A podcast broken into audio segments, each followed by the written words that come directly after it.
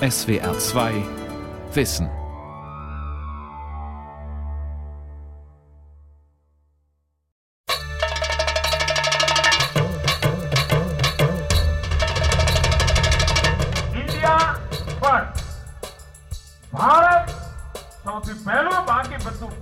Indien zuerst.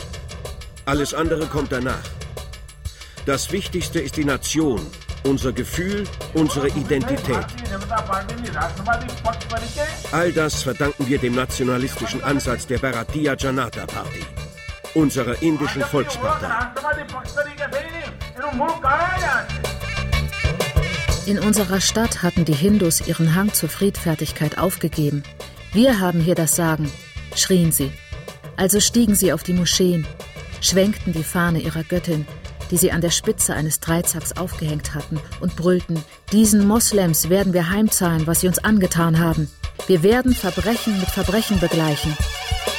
One flag, one nation, one religion, one Eine Fahne, eine. Nation, eine Religion. Das ist es, was sie wollen. they are going to out to do.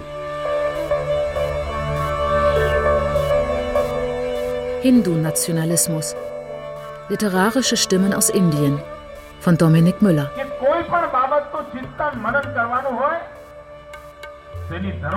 Seit 2014 regiert in Neu-Delhi die indische Volkspartei BJP, der politische Arm der Hindu-Nationalisten.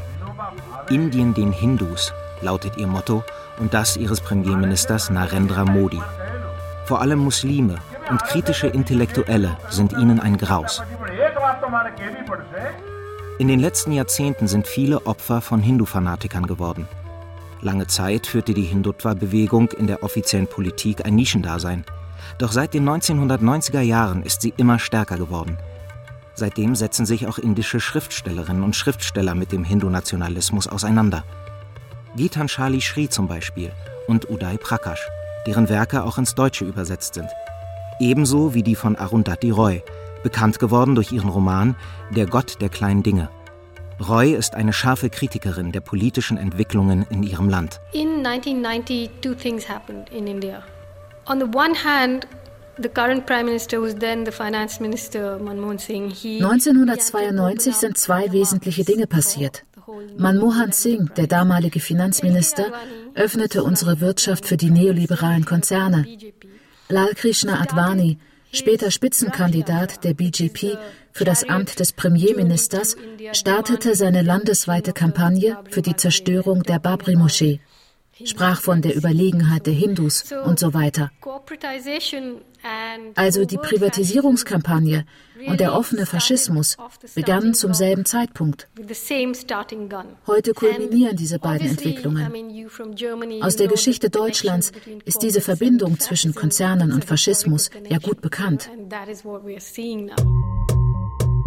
In ihrem 2017 veröffentlichten Roman Das Ministerium des äußersten Glücks beschreibt Arundhati Roy die Bestrebungen der neuen Herrscher in Indien. Zum Beispiel in einem Porträt der Hauptstadt Neu-Delhi. Die tausend Jahre alte Hexe, dösend, aber nicht schlafend. Nicht einmal zu dieser Stunde. Graue Überführungen wanden sich aus ihrem Medusenhaupt, verhedderten und entwirrten sich im gelben Dunst der Sodiumlampen. Schlafende Obdachlose lagen auf ihren hohen, schmalen Gehwegen, Kopf an Zehen, Kopf an Zehen, Kopf an Zehen bis in die Ferne. Alte Geheimnisse verbargen sich in den Furchen ihrer lockeren Pergamenthaut. Jede Falte war eine Straße, jede Straße eine Kirmes. Aber dies sollte der Morgen ihrer Wiederauferstehung werden. Ihre neuen Herren wollten ihre knotigen Krampfadern unter importierten Netzstrümpfen verstecken, ihre welken Brüste in gewagte, gepolsterte BHs quetschen und ihre schmerzenden Füße in spitze High Heels zwängen. Sie sollte die Superhauptstadt der neuen Lieblingssupermacht der Welt werden. Indien. Indien. Der Ruf war zu hören in Fernsehshows, Musikvideos, ausländischen Zeitungen und Zeitschriften, bei Wirtschaftskonferenzen und Waffenausstellungen, bei ökonomischen Konklaven und Umweltgipfeln, bei Buchmessen und Schönheitswettbewerben. Indien, Indien, Indien. Breaking news coming in Karnataka CID Chief Kishore Chandra has ruled out property dispute as possible motive motive behind the murder of educationalist uh, Dr. M. M. Kalburgi last month. Am Sonntag, den 30. August 2015, eröffnen die Fernsehnachrichten mit einem Beitrag über den Tod des Dichters und Hindutva-Kritikers M. M. Kalburgi aus dem südindischen Bundesstaat Karnataka. Später stellt sich heraus, auf welche Art und Weise er ums Leben kam. Ein schwarz gekleideter Mann klingelte am Eingang des Landhauses von MM Kalburgi. An der Sprechanlage gab er sich als Student des Universitätsprofessors Kalburgi aus. Seine Frau öffnete die Tür und ging in die Küche, um Tee für den Gast zu machen. Doch dazu kam es nicht. Als sie Schüsse hörte, ließ sie das Geschirr fallen und stürmte ins Wohnzimmer. Dort lag ihr Mann, niedergestreckt von zwei Kugeln in Stirn und Brust. Der Täter und sein Komplize, der draußen auf einem Motorrad wartete, flohen unerkannt.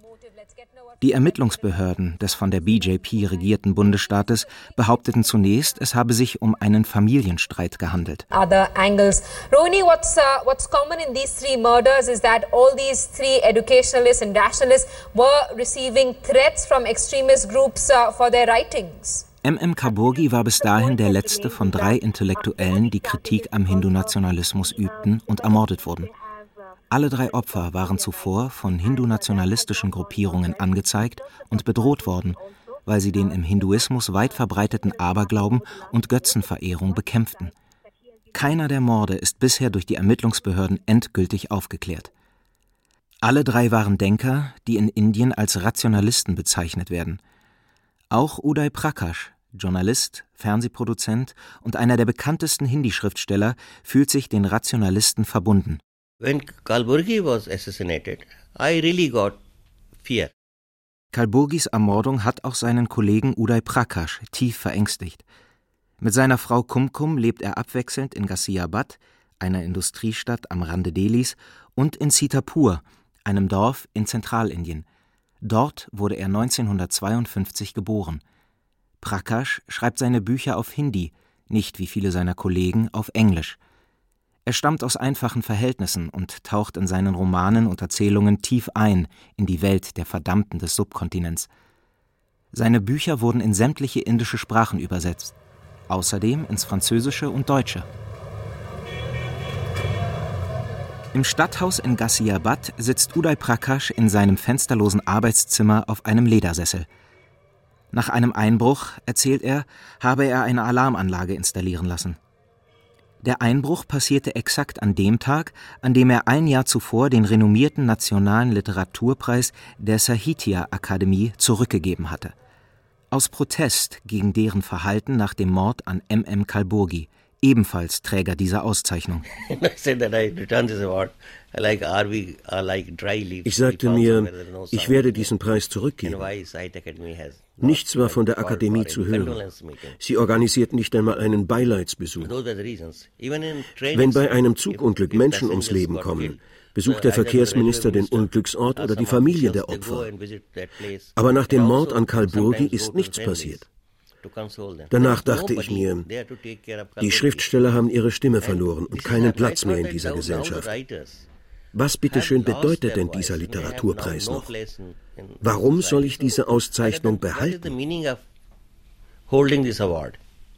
So why should I hold it? I return it.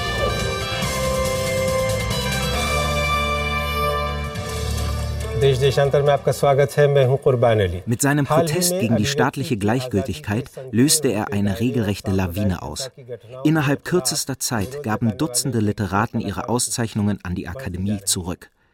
Schriftstellerinnen und Schriftsteller demonstrierten in der Hauptstadt. Die Medien berichteten ausführlich. Regierungsnahe Kommentatoren behaupteten, die Kampagne sei anti-indisch und von Feinden der Nation inspiriert.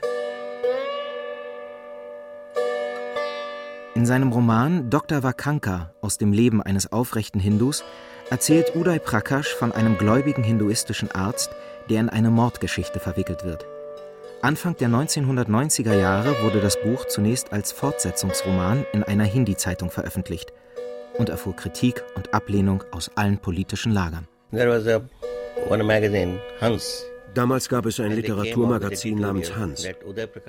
In ihrem Editorial schrieben sie, Uday Prakash sei nun zum RSS gewechselt, dem hindu-nationalistischen Freiwilligenkorps, weil die Hauptfigur ein RSS-Mann sei. Mindestens fünf, sechs große Namen der indischen Literaturszene haben mich in dieser Weise kritisiert. Meine Glaubwürdigkeit unter den linken Schriftstellern war dahin. Aber glücklicherweise wurde mein Roman trotzdem sehr gut angenommen und sogar fürs Theater adaptiert. Als es in Jabalpur aufgeführt wurde, einer Großstadt in Zentralindien, attackierten RSS-Anhänger das Theater und die Schauspieler. Sie kamen mit Gewehren und Bomben und solchem Zeug.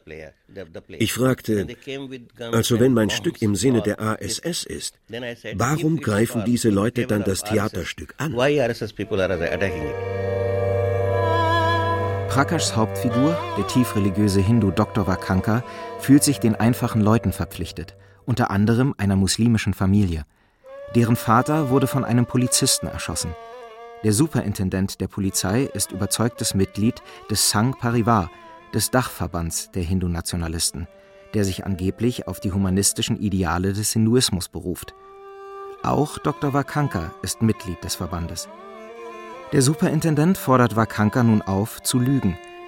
Er solle schreiben, der muslimische Vater sei durch einen Unfall ums Leben gekommen.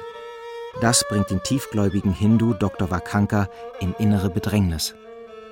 Als Mitglied des Sang war er stets darum bemüht gewesen, das gebrochene Selbstwertgefühl der vernachlässigten und gedemütigten Hindus, ihren Nationalstolz und den Glauben an ihre unter den starken westlichen Einflüssen ins Wanken geratene Religion wieder zu stärken. Er hatte doch eigentlich Gott erfinden und eine göttliche Ordnung aufbauen wollen. Wie war er dann so plötzlich in die Hände dieser Verbrecher geraten? Uday Prakash zeichnet seinen idealistischen und friedfertigen Helden mit liebevoller Ironie. Immer wieder kippen Szenen auch ins Surreale. Dr. Vakanka merkt zunächst nicht, dass er und sein Glaube benutzt werden. Doch dann wird seine vermeintliche Naivität von Zweifeln erschüttert. Manchmal denke ich, dass nur ein egoistisches und selbstsüchtiges Leben der menschlichen Natur entspricht. Wer auf ein solches Leben verzichtet und sich von ihm distanziert, wird von den gewöhnlichen Menschen für verrückt erklärt. Die Liste der korrupten und bestechlichen Beamten und Staatsangestellten unseres Bezirks, die ich vor einem Monat fertiggestellt hatte, wird von den Politikern noch immer zurückgehalten. Ich bin tief beunruhigt. Hoffentlich war mein Leben nicht völlig vergeblich.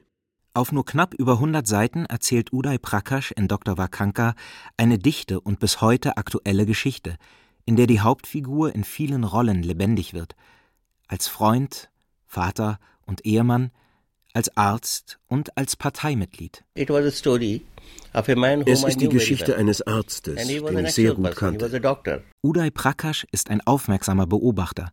Die Geschichten der Menschen, denen er auf seinen Reisen begegnet, vor allem in den indischen Dörfern und Slums, erzählt er in seinen Romanen vor dem Hintergrund politischer Ereignisse.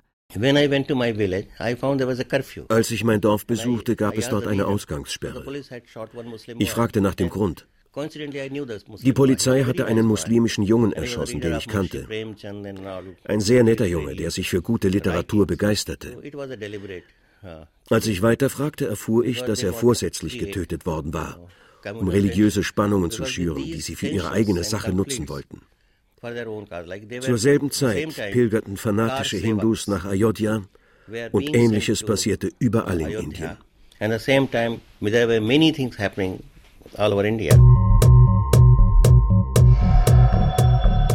Anfang der 1990er Jahre marschierten tausende fanatische Hindus aus ganz Indien nach Ayodhya. Dort stand die Babri-Moschee, die 1528 auf Befehl des Mogulherrschers Babur errichtet wurde.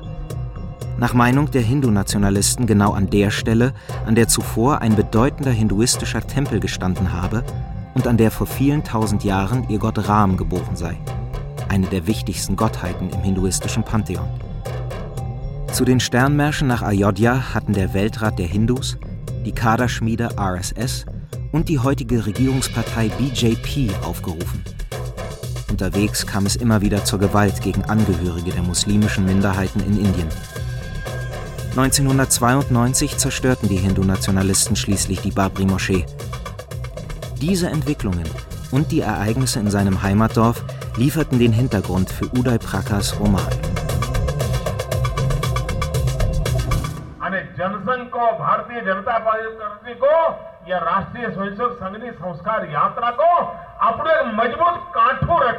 Narendra Modi. Der indische Premierminister ist ein charismatischer Redner. Er peitscht seine Worte ins Publikum. Manchmal liegt in seiner Stimme, seiner Gestik, seiner Mimik etwas Bedrohliches. Als er noch Oppositionsführer der BJP war, warf er der regierenden, säkular orientierten Kongresspartei vor, sie vernachlässige die Interessen der hinduistischen Mehrheit. Und sie sei nicht hart genug gegen Terroristen und das Nachbarland Pakistan vorgegangen, weil sie sich muslimische Wählerstimmen sichern wollte. Immerhin 170 Millionen Inder sind Muslime.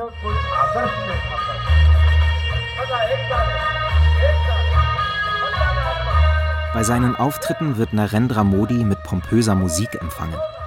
Er sucht die Nähe zu den Wirtschaftsgrößen. Sie sehen in ihm einen wichtigen Bündnispartner. Im Bundesstaat Gujarat, wo er bis 2014 Regierungschef war, konnte Modi ein zweistelliges Wirtschaftswachstum erzielen. In Gujarat kam es während seiner Amtszeit zum schlimmsten Massaker an der muslimischen Minderheit im neuen Jahrtausend. 2002 konnten fanatische Hindu-Nationalisten ungestört von der Polizei drei Tage lang brandschatzen, vergewaltigen und töten. Sie wollten 58 hinduistische Pilger rächen, die in einem Zug verbrannt waren, der gerade aus Ayodhya zurückkehrte. Dort hatten sie den Jahrestag der Zerstörung der Babri-Moschee gefeiert. Narendra Modi und die Hindu-Nationalisten deklarierten den Zugbrand als terroristischen Anschlag. Die Ursachen sind jedoch bis heute ungeklärt. Mehr als tausend Menschen, fast ausschließlich Muslime, wurden bei den anschließenden Pogromen ermordet. Mehr als hunderttausend von ihnen mussten fliehen. Die Zahl der vergewaltigten Frauen konnte nicht ermittelt werden. In unserer Stadt hatten die Hindus ihren Hang zur Friedfertigkeit aufgegeben. Diesen Moslems werden wir heimzahlen, was sie uns angetan haben. Wir werden Verbrechen mit Verbrechen begleichen. Die frommen Asketen, allen voran die Sadhus, erwachten aus ihrer meditativen Versenkung und stachelten nun, anstatt die Götter zu verehren, ihre Glaubensbrüder auf. Gitanjali Shri schrieb ihren Roman Unsere Stadt in jenem Jahr unter dem Eindruck einer großen hindu-nationalistischen Offensive gegen die muslimische Minderheit in Indien. Es war Ende der 90er Jahre, in der Zeit zwischen der Zerstörung der Babri-Moschee und den Pogromen von Gujarat, wo die Schriftstellerin damals lebte. Ihr Roman ist das Porträt einer fiktiven, aber typischen indischen Großstadt. Er wurde in viele Sprachen übersetzt und gilt einigen Kritikern als ihr Opus Magnum.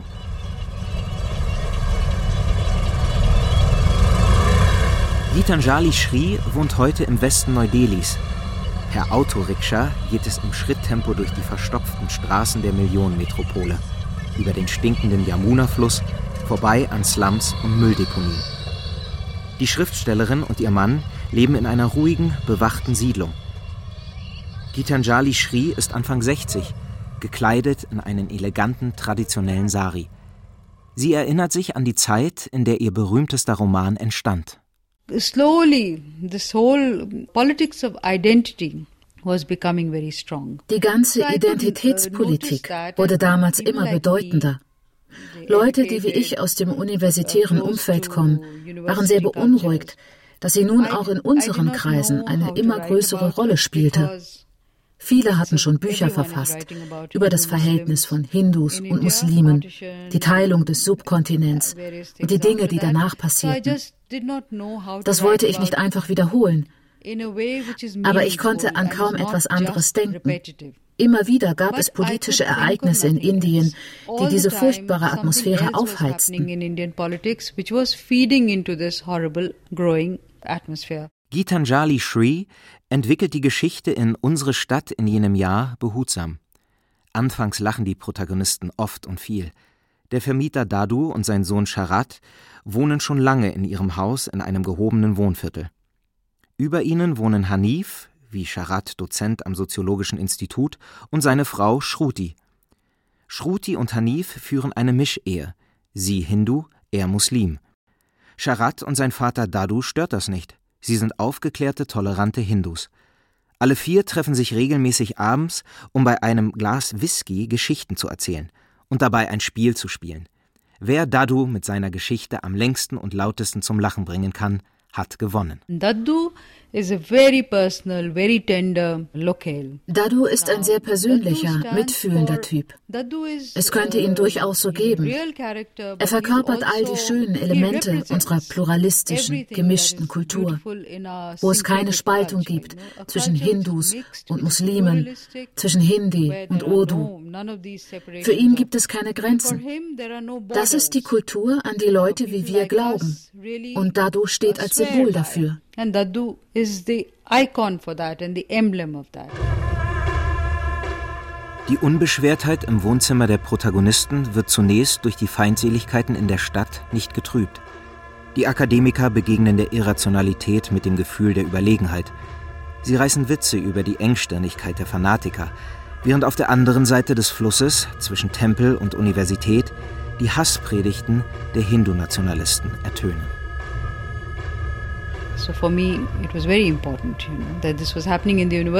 Für mich war es wichtig, diese Geschichte an einer Universität und nicht in einem Slum spielen zu lassen. An einer Universität, so denkt man ja, sind die Leute aufgeklärt. Sie kennen die Welt, die Geschichte. Wenn dort etwas passiert, dann ist es richtig böse.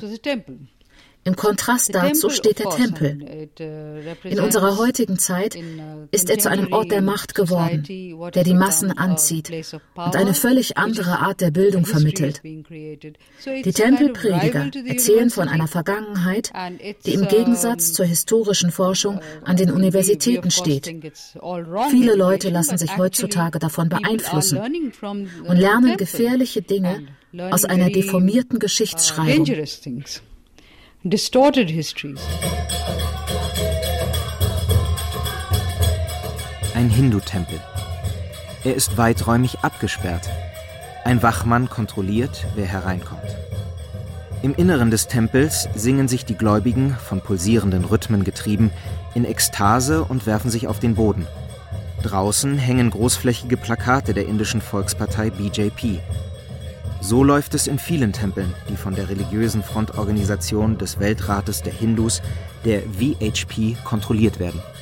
Allein in der Hauptstadt Indiens sind es mehr als die Hälfte der Tempel.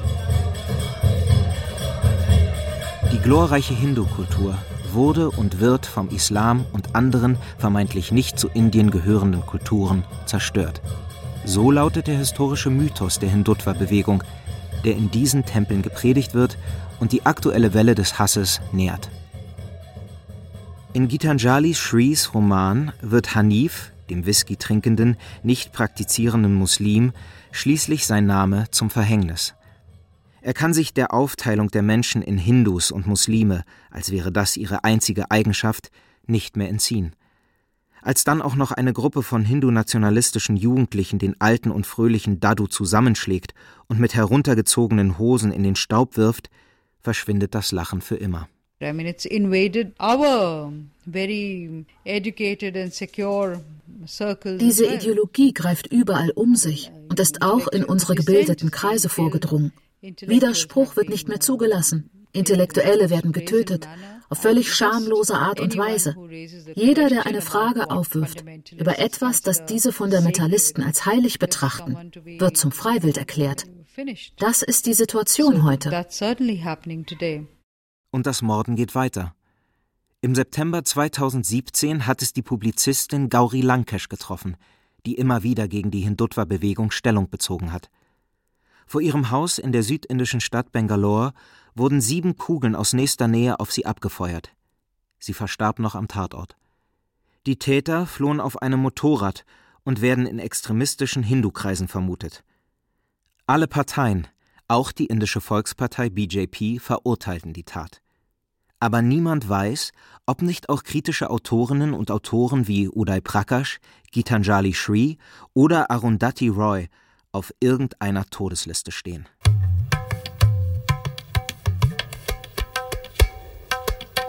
Gujarat Kalala war noch immer der Chefminister in Gujarat. Er stolzierte jetzt herum und sprach viel davon, Vergeltung zu üben für die jahrhundertelange muslimische Herrschaft. In jeder öffentlichen Rede fand er eine Möglichkeit, seinen Brustumfang zu erwähnen. 1,42 Meter. Aus irgendeinem seltsamen Grund schien es die Menschen tatsächlich zu beeindrucken. Beißend ironisch charakterisiert Arundhati Roy indische Politiker in ihrem Roman Das Ministerium des äußersten Glücks. Auch wenn keine Namen genannt werden, dürfte vielen Lesern klar sein, um wen es sich handelt. Premierminister Narendra Modi. Er repräsentiert den nationalistischen Größenwahn großer Teile der indischen Mittel- und Oberschicht.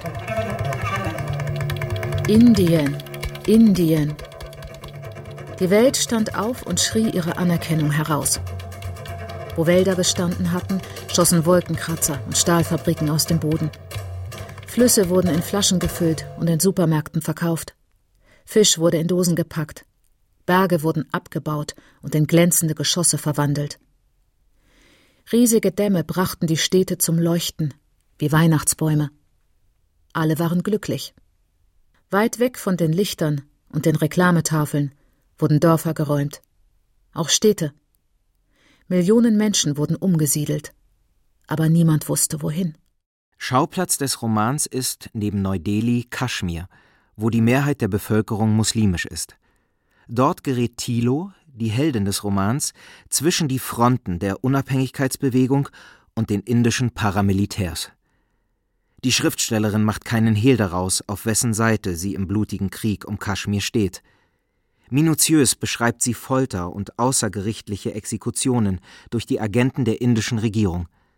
Arundhati Roy ist eine vehemente Kritikerin der Hindu-Nationalisten und unterstützt die Unabhängigkeitsbestrebungen für Kaschmir. Dafür wurde sie immer wieder öffentlich angegangen, saß schon im Gefängnis und wurde von indischen Regierungspolitikern als Landesverräterin beschimpft. Aber das trage ich als Ehrenauszeichnung. Es würde mich beunruhigen, wenn diese Leute aufstehen und Beifall klatschen würden.